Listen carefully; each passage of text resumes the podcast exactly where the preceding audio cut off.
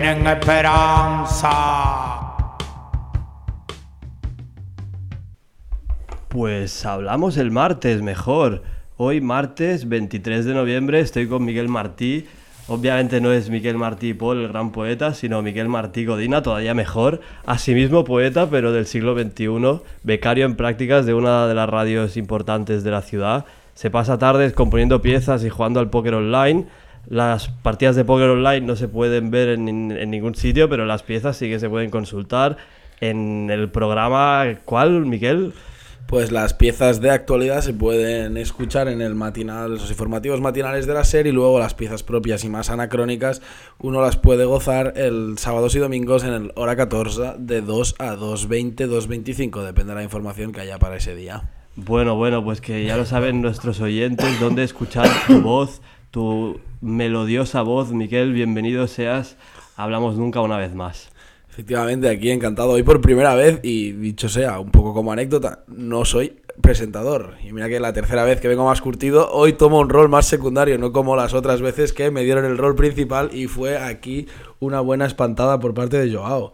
No, bueno, Miquel, ya sabes que aquí la versatilidad se desarrolla en Hablamos Nunca, es otro de los componentes que cualquier hablanunquero debe encarnar.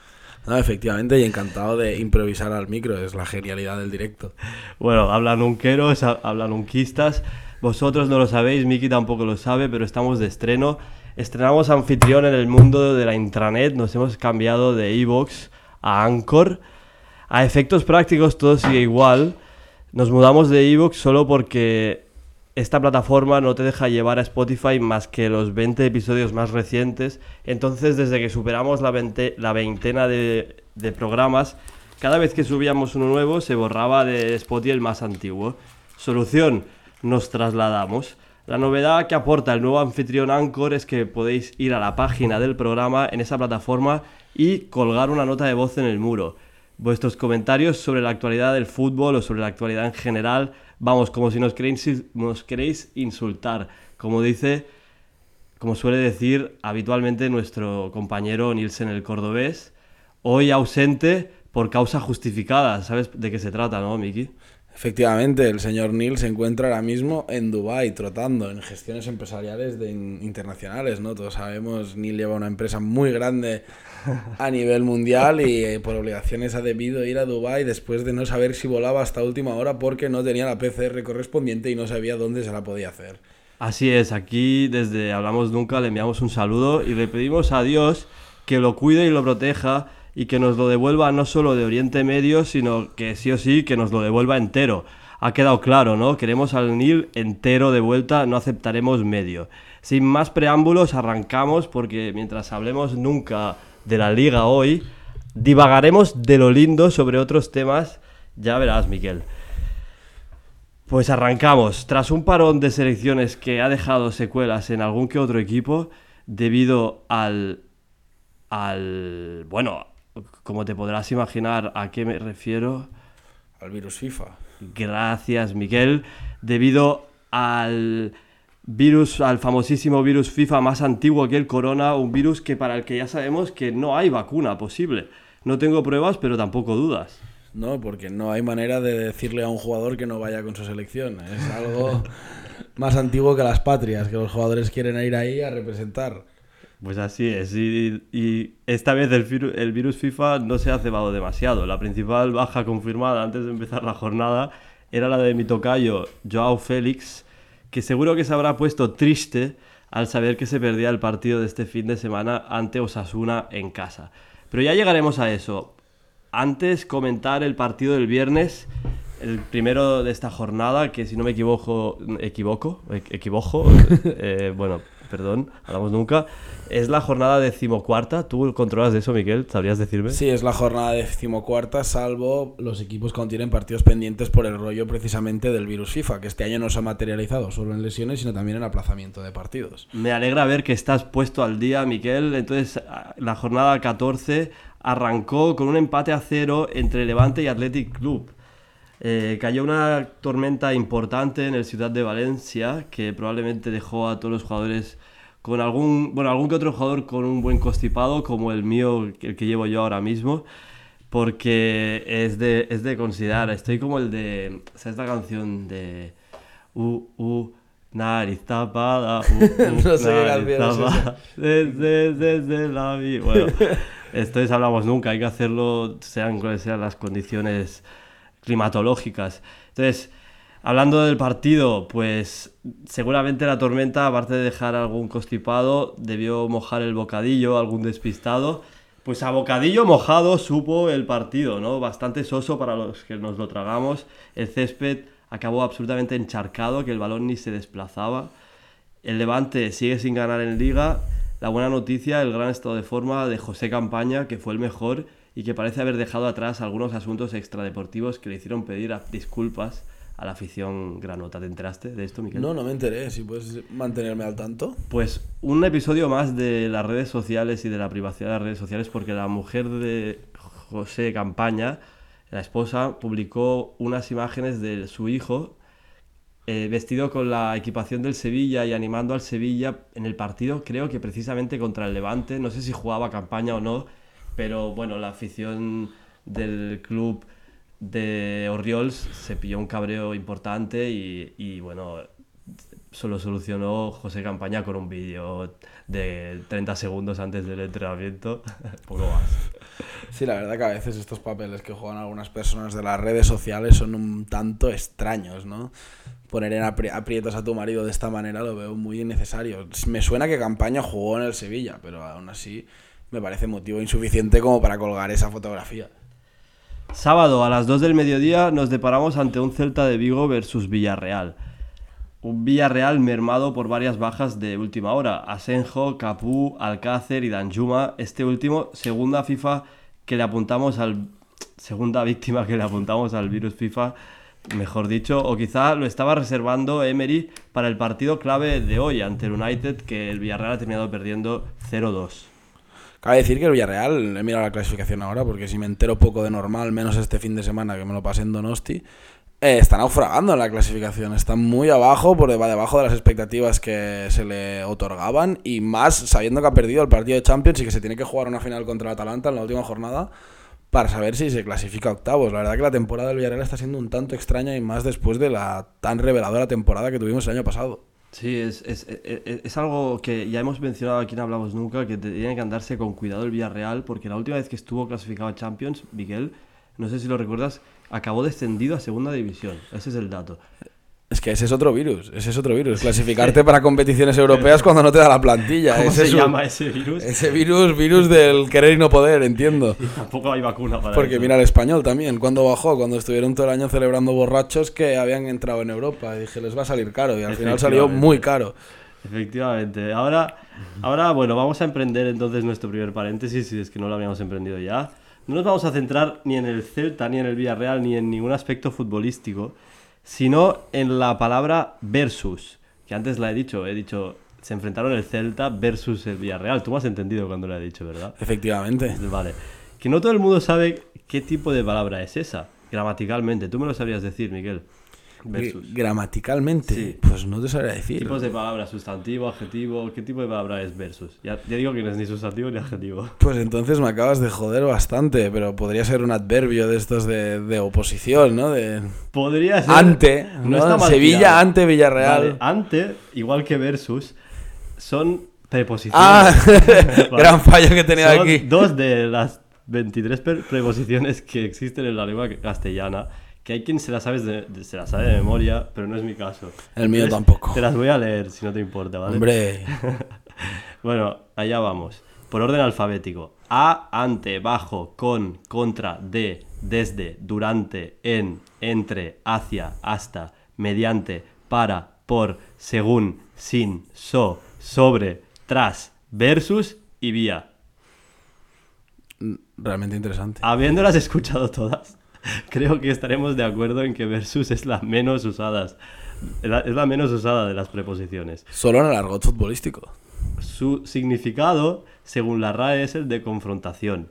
Celta de Vigo versus Villarreal es igual a Celta, Celta de Vigo frente a Villarreal. Se jugó a las 2 del mediodía en Balaídos, bajo un sol espléndido.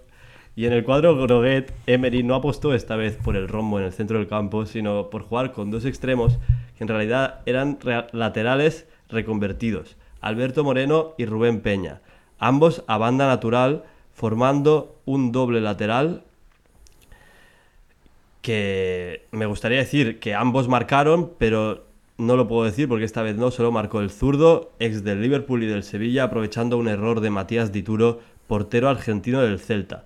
En el lado celeste, Bryce Méndez volvió al 11 tras cumplir sanción la jornada anterior e ir convocado con la selección esta última ventana de partidos internacionales. Pues enchufó el gol local tras un error del portero visitante Genónimo Rulli, también argentino empatando el partido y estableciendo un resultado que se mantendría invariable hasta el final, 1 a 1. El partido inmediatamente posterior, si Miguel, si quieres añadir algo, por favor. Sí, quisiera apuntar que la palabra versus es de origen latino y en latino su significado es... ¿Me corta Joao para que no quiere que lo diga? No, ¿Me no, porque es que ahora va a llegar esto ahora. Ah, vale, vale. Entonces Te has, adelantado, te has adelantado a mi guion. Es que me ha entrado la Pero, curiosidad. pero me me, alegra que, me alegra que te hayas despertado. No, no, es que a Ahora- mí- Pero llegaremos a esto, ¿eh? Entonces, no- corto. No, no abandones el, el tema, por favor. Vamos, va- si quieres seguir investigando, allá tú. El partido inmediatamente posterior al del Celta Villarreal fue un Sevilla versus Alavés. Y seguimos a vueltas con lo de versus. porque el significado que le damos en castellano es un barbarismo derivado del inglés. Según etimologías.dechile.net, mi página de confianza para estos temas, y estoy seguro que la de mucha gente, no sé si es tu caso, Miquel, No la conocía. ¿no? Pues el origen de versus no está tampoco en el inglés, sino en el latín.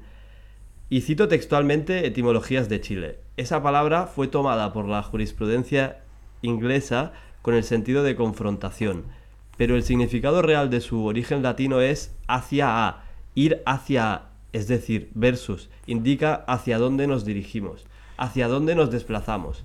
Así en italiano, que conserva su verdadero significado, se dice, por ejemplo, noi andiamo verso il mare. Ojalá tuviéramos a Porta aquí para que desplegara Para que su aportara, magnífico para que italiano. aportara. Pero eso significa algo así como nos dirigimos hacia el mar, noi andiamo verso il mare.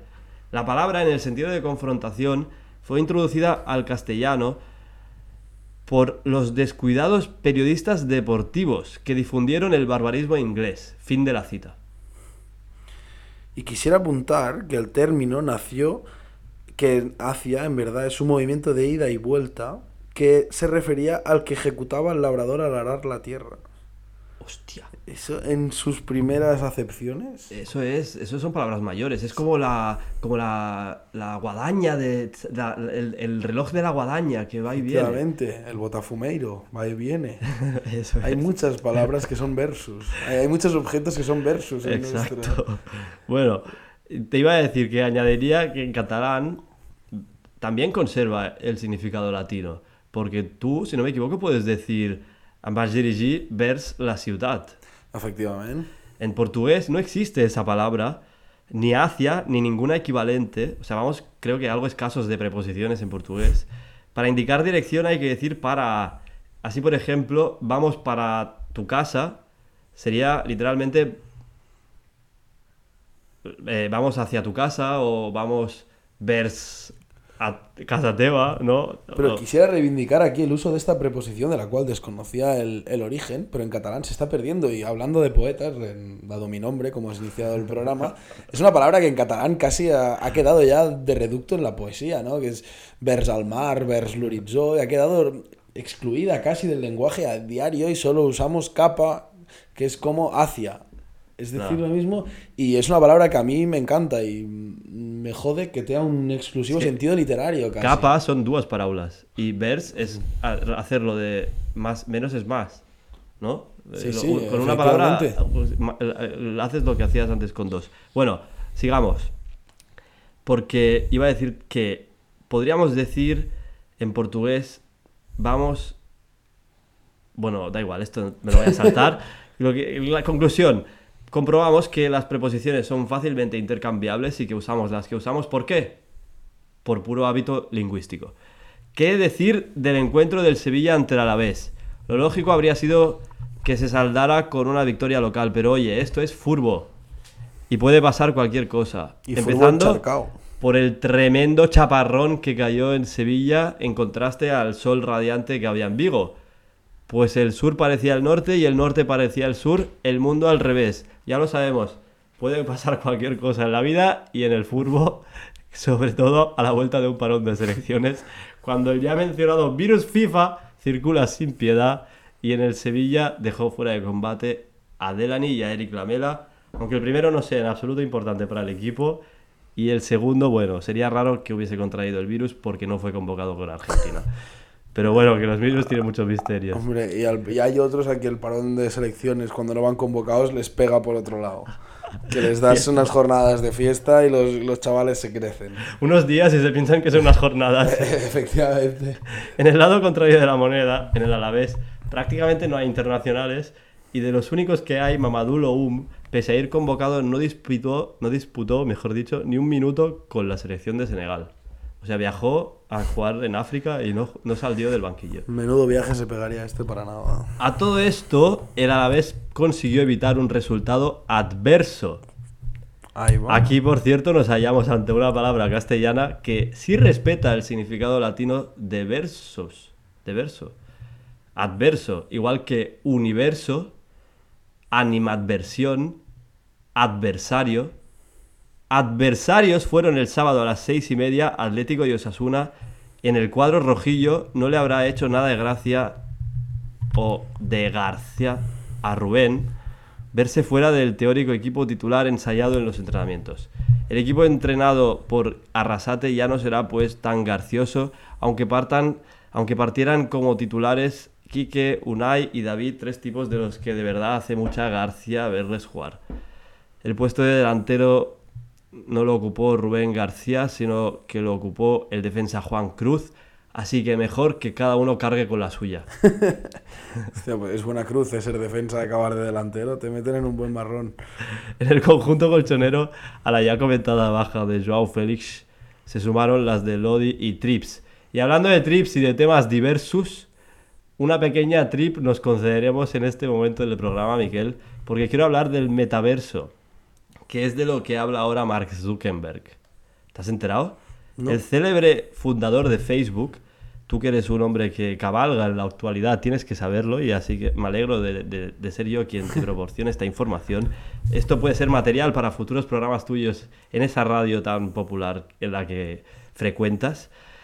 Eh, el célebre fundador de Facebook anunció el cambio de nombre de la matriz de su compañía a Meta hace no mucho, hace pocas semanas. ¿Qué significa esto? Empecemos por el principio. ¿Qué es la matriz de la compañía? Recordemos que Facebook compró primero Instagram y después WhatsApp hace ya casi 10 años, pasando de ser una sola red social a un conglomerado de redes controladas por una misma inteligencia, digámoslo así. Pues bien, la red social Facebook seguirá llamándose igual, pero este conglomerado pasa a llamarse Meta, una abreviación del metaverso cuyo significado se ha explicado ya hasta la saciedad. La- el, de las- el de la palabra meta. Ahora, si no lo has escuchado tú, ahora te lo explico. Pero si alguien no lo sabe todavía, no sé si Miquel es el caso, ¿sabes lo que significa meta en griego? ¿No? Pues meta en griego significa... Ahora te lo digo, ¿eh? pero es que estaba pensando, mientras tanto, es que no- te veo muy sorprendido, ¿no te habías enterado de nada de esto? De lo que te estoy No, de que había cambiado. Si, si abres el WhatsApp ahora mismo, ahí donde salía From Facebook, ahora te sale From Meta. Yo alucino que nadie de los que tenéis smartphone os habéis dado cuenta de esto. ¿Sabes cuando abres el WhatsApp la, la pantalla antes de que salgan los chats y tal? A mí me sigue saliendo from Facebook. Eso es que no ¿Sí? he actualizado. Hola, pues va, pues Ah, entonces, no- pero a muchos yo creo que ya debería salirles, o cuando van a Instagram a centro de cuentas y todo este rollo, ya te sale, en vez de Facebook, te sale Meta, y con el nuevo logo y todo. Entonces, por eso aquí en Hablamos Nunca... Ah, mira, en Instagram ya me sale from Meta. Sí, pues sí, ¿verdad? Pues el Instagram sí que lo tienes actualizado. Pues meta en griego significaba algo así como más allá. Entonces, por ejemplo, la metafísica para la filosofía es el estudio de lo que había más allá de lo físico. En el castellano actual, curiosamente, la misma palabra significa lo contrario. La meta designa el final de una carrera, el límite, la línea de llegada.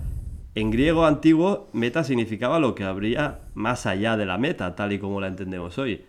Otras palabras que empiezan por meta serían metáfora, metamorfosis, que por cierto, otra curiosidad de meta en el sentido antiguo significa exactamente lo mismo que el lema que hay incrustado en el escudo de España, plus ultra, Si no, id y comprobad las columnas del escudo, veréis que ahora el lema de España y la nueva identidad del gigante tecnológico de Mark Zuckerberg significan lo mismo, uno en latín y el otro en griego.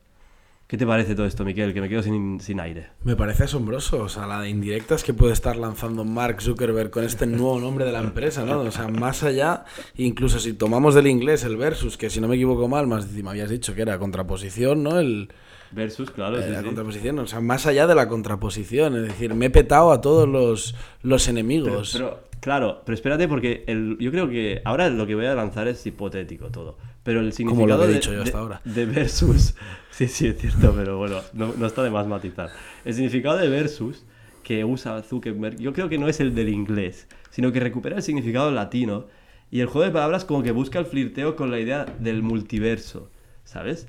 Un concepto del multiverso muy habitual en, en el campo de la física que invita a pensar como en la posibilidad de que haya más que un solo universo, ¿sabes? Una sola cronología, una sola dirección hacia la que va el tiempo, junto a él la humanidad, el resto de especies. Y en vez de todo eso, el multiverso como que hipotetiza acerca de la posibilidad de que convivan diferentes cronologías simultáneamente. O sea, para que luego digan que los filósofos viven en las nubes y con, y y con estas se andan los físicos con estas del multiverso y tal. Pero yo creo que la idea de, de metaverso juega como en el campo semántico de universo, multiverso y ahora metaverso. Podría ser, podría ser. De entrada ya me parece una apropiación cultural. O sea, que los físicos se metan en el campo de, de la filosofía me parece, o sea, algo vergonzoso, ¿no? Pero, pero bueno, cabe decir que tu hipótesis también la, la puedo dar por buena y tanto, ¿por qué no? Pero ya te digo, me parece... Pero creo que los físicos lo comprueban todo eso con teorías matemáticas, fórmulas y demostraciones y todo el carruaje de aplastantes verdades que los filósofos solo, solo pueden lanzar sofismos al final, ¿no? Y eso es lo bonito. Bueno, Que pues- no haya una verdad incontestable, que abra el debate y que le dé a uno la libertad para interpretar y para responder. Esa es la esencia de Hablamos Nunca. Y que se lo haga mirar Mark Zuckerberg porque parece que va en serio con lo de. con su apuesta de llevar las redes sociales al siguiente nivel, que sería el de considerar el universo virtual un universo paralelo donde nuestro aspecto se verá representado por un monigote que hará acto de presencia en forma de holograma junto a otros monigotes y se pasarán el día surcando el metaverso en busca de sí mismos en medio de una vorágine de contenido. Vamos, lo que pasa ahora, pero dentro de una realidad virtual donde la matriz de Zuckerberg está metiendo pasta para desarrollar. Da miedo, da real miedo. O sea, de entrada, para seres románticos como yo, que vivimos atascados en un pasado que ni hemos vivido, eh, es como una pérdida de identidad, ¿no? El hecho de que un holograma te represente, o sea, pierdes mucho el control de ti mismo. De entrada, obviamente no sabes cómo es todas estas divagaciones y en qué van a quedar. Y de entrada, a unos antiguos les hablabas del WhatsApp y te dicen, ahí pierdes tu esencia. ¿Y quién diría ahora en nuestro día que perdemos nuestra esencia por WhatsApp, ¿no? Cuando es rutinario. Pero, pero cabe decir que a mí me da miedo, me da, mm, me da miedo perder mi identidad por culpa de la inteligencia artificial. Bueno, pues tú tranquilo, Miguel, que aquí seguiremos reflexionando sobre esto para sen- seguir sintiéndonos humanos de carne y hueso que reflexionan cosas que desde luego no son de carne y hueso. Volvemos al furbo porque ya sabemos que al Barça no le ha salido nada barato el cambio de entrenador. Entre la indemnización que tendrán que pagar a Kuman y el rescate, perdón, la cláusula de rescisión que pagaron a los árabes para traer a Xavi de vuelta entero de Oriente Medio, pues la suma de ambos desembolsos llega a las dos cifras de millones y por tanto más le vale al Legarense enderezar el rumbo del equipo y poner fin, fin, no, mejor fin a la crisis existencial que está atravesando el Barça. Egarense que no Egarenco, que sería la traducción lógica del gentilicio de Terrassa en catalán al castellano, pero quizás suena demasiado a jugador de 17 años escauteado de la segunda ucraniana, entonces decidieron cambiarlo de Garenco a Egarense. Ah, pues me parece una, una bonita explicación. Sí, Porque- Más que verosímil, ¿verdad? Exacto, efectivamente. Pero, o sea, que Terrassa es Egara, es, forma parte bastante del imaginario catalán, eso está bastante asociado, pero no conocía ese, ese cambio de, de denominación al gentilicio. Pues, pues es que en las traducciones siempre hay metamorfosis. Quiero poner el foco ahora sobre Guillermo Torres. Algunos se acordarán de él por su paso por el Depor. Un futbolista que ha estado a las órdenes de Xavi en el Al-Sad y en sus declaraciones, declaraciones a espn.com.br, una página brasileña, dijo que jamás se olvidaría de algo que le dijo su ya ex, entrenador. El balón no es una bomba. Palabras de Xavi, ahí lo dejo. El balón no es una bomba, el balón no es una patata caliente. Es como...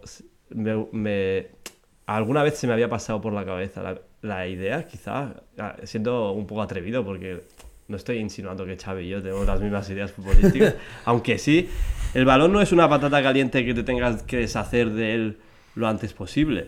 No es una granada que vaya a petar en tu pie. El balón es un tesoro que hay que enseñar y esconder. Enseñar un poco para que el adversario vea que lo tenemos nosotros y no ellos. Y en el equipo de Xavi, seguro que quien no trate el balón como tal tesoro que es, el único y más valioso tesoro durante el tiempo que dura un partido, capaz de hipnotizar a escuadras enteras si se muestra y se esconde, si se circula con la suficiente rapidez, quien no trate, el balón como tal no será titular en el Barça de Xavi y punto.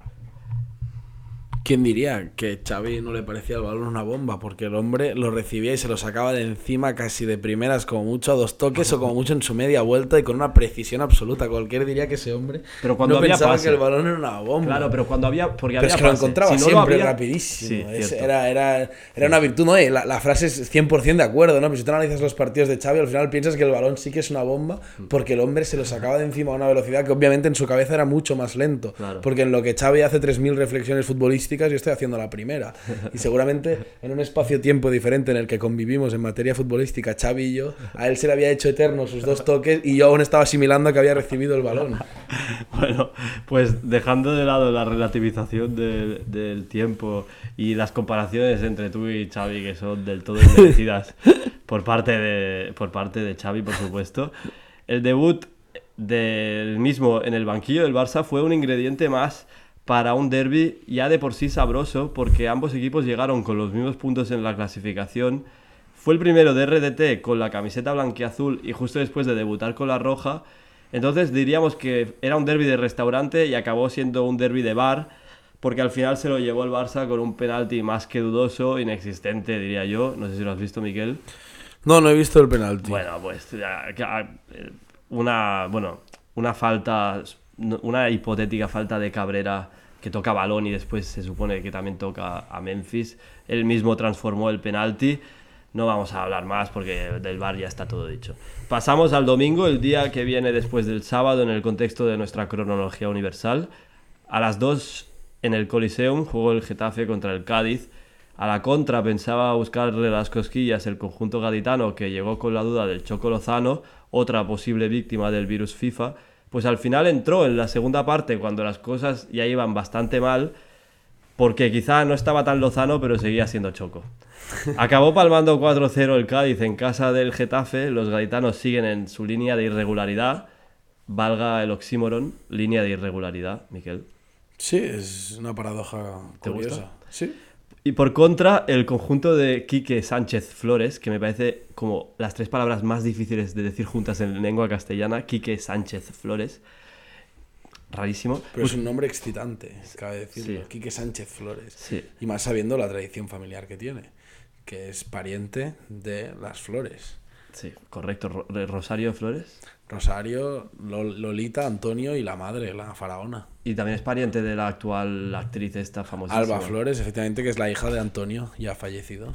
Mira, Miquel, yo no controlo tanto de, de- ¿cómo se diría esto? De, Bueno, y- de Y aristocracia apuntando, gitana española. apuntando sobre lo que dices y sobre el partido, también es pariente, porque lo son las flores de los Ketama, que no sé si recuerdas quién son, que son los hermanos Carmona, que tenían una canción que decía, yo tenía un primo en Getafe que se tuvo que partir.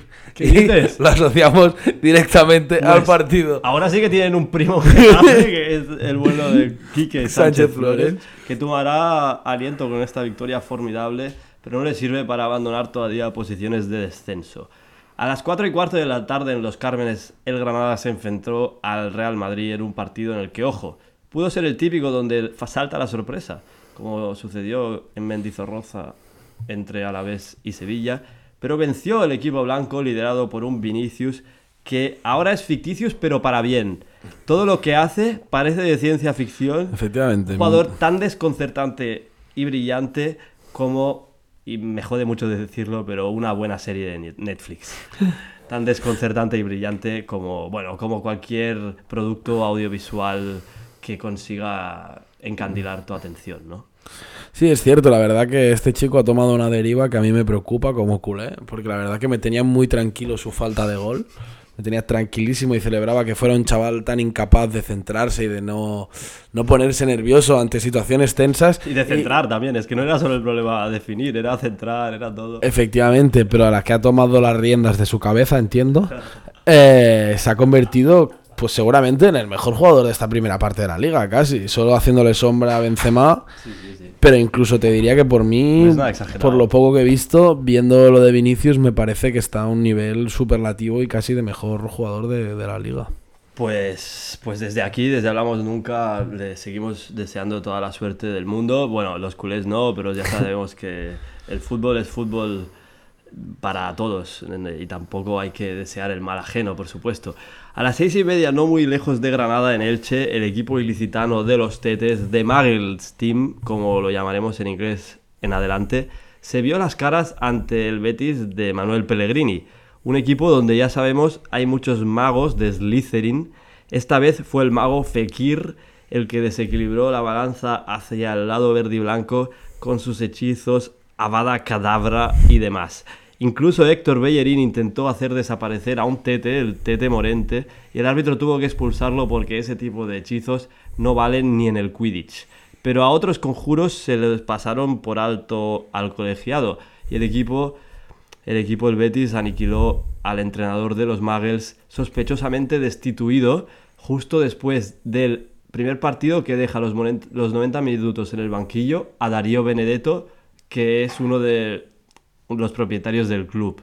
no sé si sabes de esa anécdota. No tenía esa información. Pues sí, yo no yo no sé, no estoy seguro de que sea el primer partido que pasa el banquillo entero Benedetto, pero está claro que este lo ha pasado entero y Escribá ha sido destituido inmediatamente después. Lo, ahí lo dejo por si alguien quiere investigar más. Las conspiraciones. El penúltimo partido de la jornada, el último del domingo, se jugó a las 9, a las 9 y midió fuerzas entre Real Sociedad y Valencia. Dos equipos a priori muy parejos, pero ya lo sabemos que el fútbol es lo que es. ¿Qué pasó al final?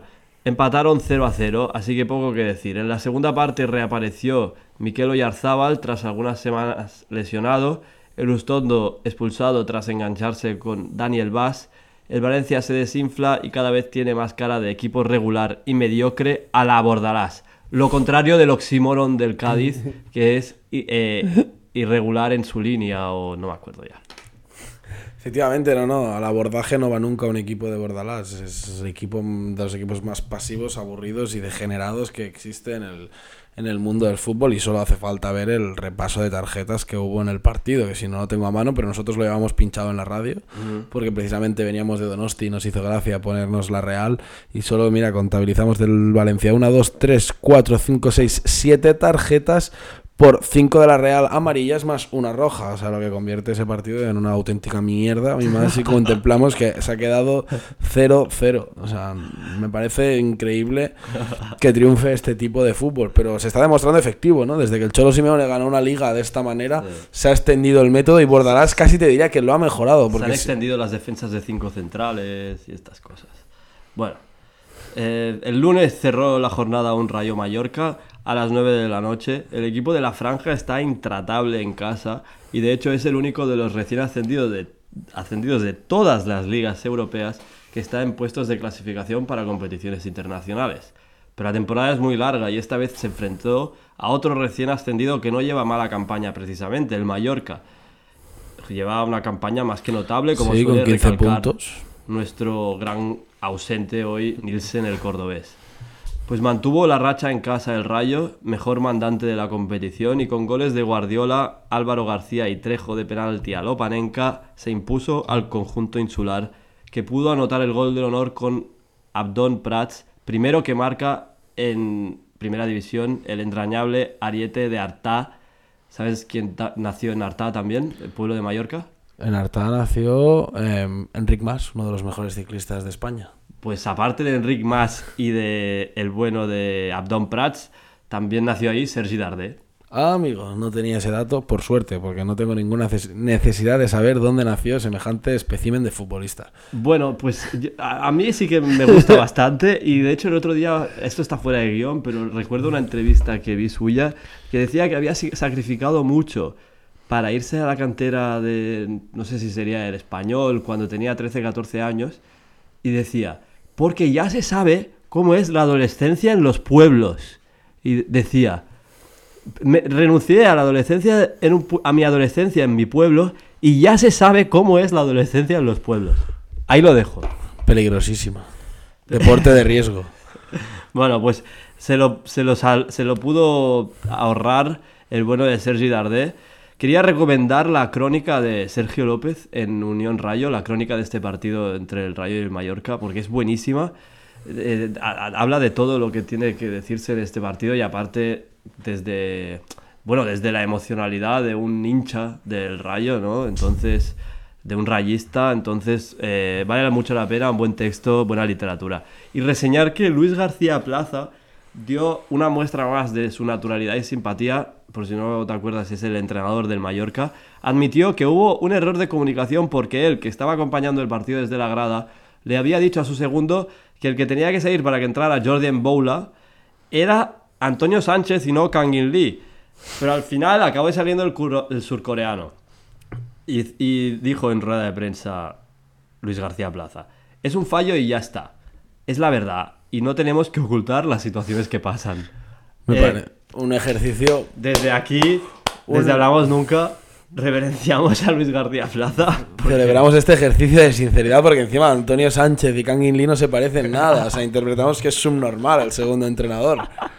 Bueno, o las te- la tecnología que a veces interpone dificultades comunicativas eh, y, y te puede aguar, aguar la fiesta, ¿no? Como a nosotros más de una vez nos ha pasado aquí en el programa.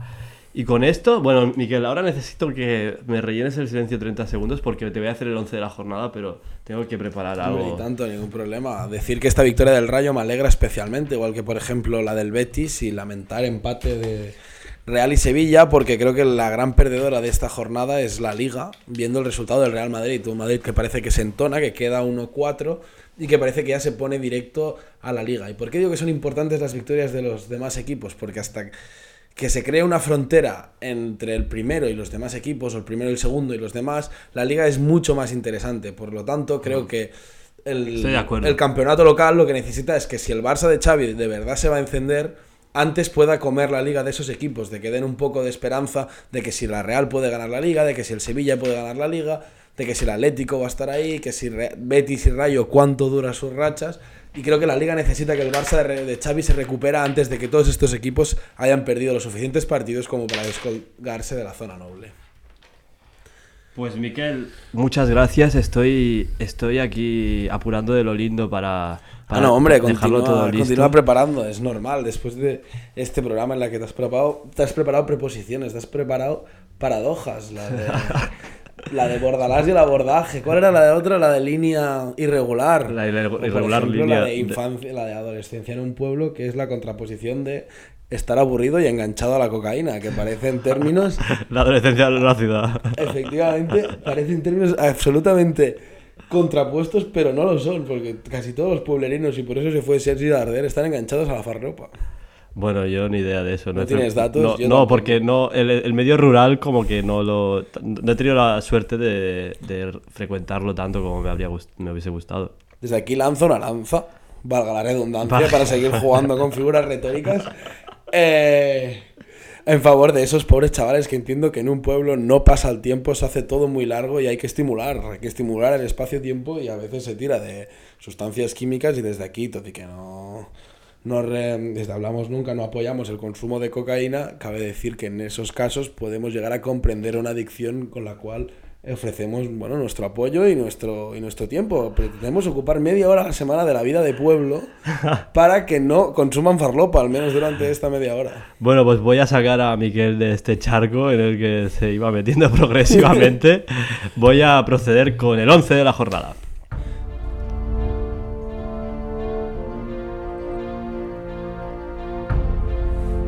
En portería, Ruiz Silva uno de los últimos llegados a la escuela de magia Hogwarts, que es el Betis. Portería cero. Partido impecable ante el Elche. Lo pongo sobre todo porque salvó un mano a mano ante Boyer, digno de un once ideal. Laterales derecho e izquierdo, dos uruguayos que abrieron la lata del partido del Getafe ante el Cádiz.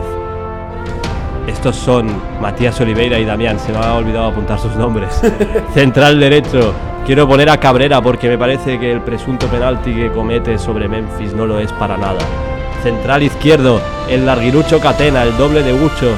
El doble en el sentido de la semejanza física, no de la altura. Porque si fuera el doble, el doble de alto que Ucho, estaríamos ante un fenómeno paranormal. Tanto que Catena como Ucho o sea, porque tanto Catena como Ucho miden el doble que cualquier persona normal. Personas normales haciendo poesía con los datos honestos de BMP Football Solutions que le han dedicado hoy un post a Catena destacando sobre todo su capacidad de ganar duelos por arriba y su capacidad para hacer desplazamientos en largo. Nos desplazamos en corto hacia un centro del campo también muy rayista, con Oscar Trejo y Santi Comesaña en la sala de máquinas. Y lo contempla y lo completa también otro uruguayo del Getafe como es Mauro Arrambarri, en la delantera alinearemos a Vinicius, Fictitious, como queramos llamarle, junto con Sergi Guardiola que desplegó un juego de espaldas primoroso, primoroso, bajando balones que golpeaba su portero desde área propia y anotando un buen gol. Y por último, Juanmi, el jugador que se está reivindicando tras pasar una mala época, gol de zurda y penalti provocado para encarrilar la victoria del equipo de Manuel Pellegrini.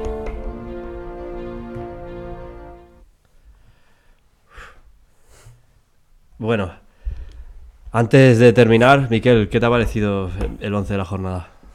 Pues la verdad que creo que a la mitad ni los conozco, pero cabe decir que estoy absolutamente de acuerdo en todo lo que has dicho, como siempre. Bueno, pues no me quiero quedar con nada en el tintero hoy, que el programa está siendo muy divertido. Yo te noto a ti inspirado.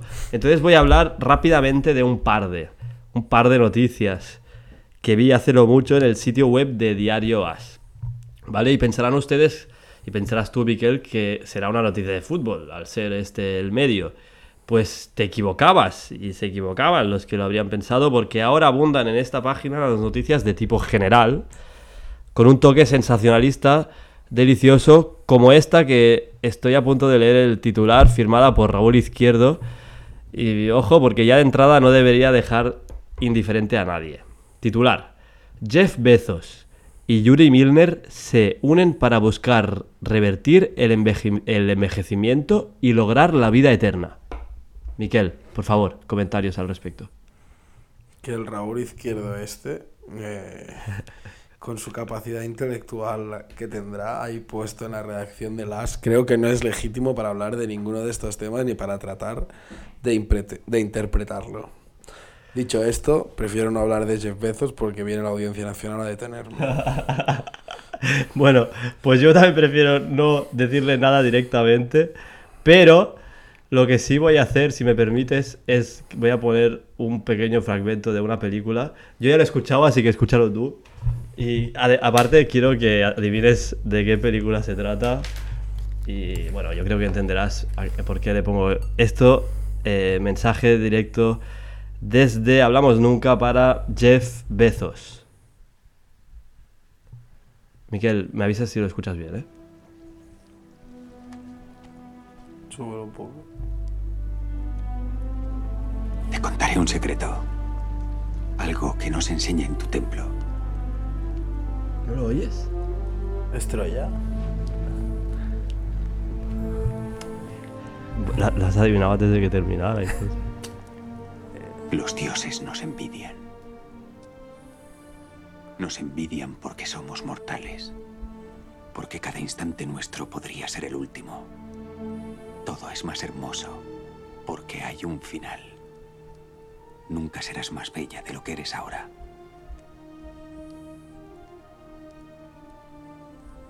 Nunca volveremos a estar aquí.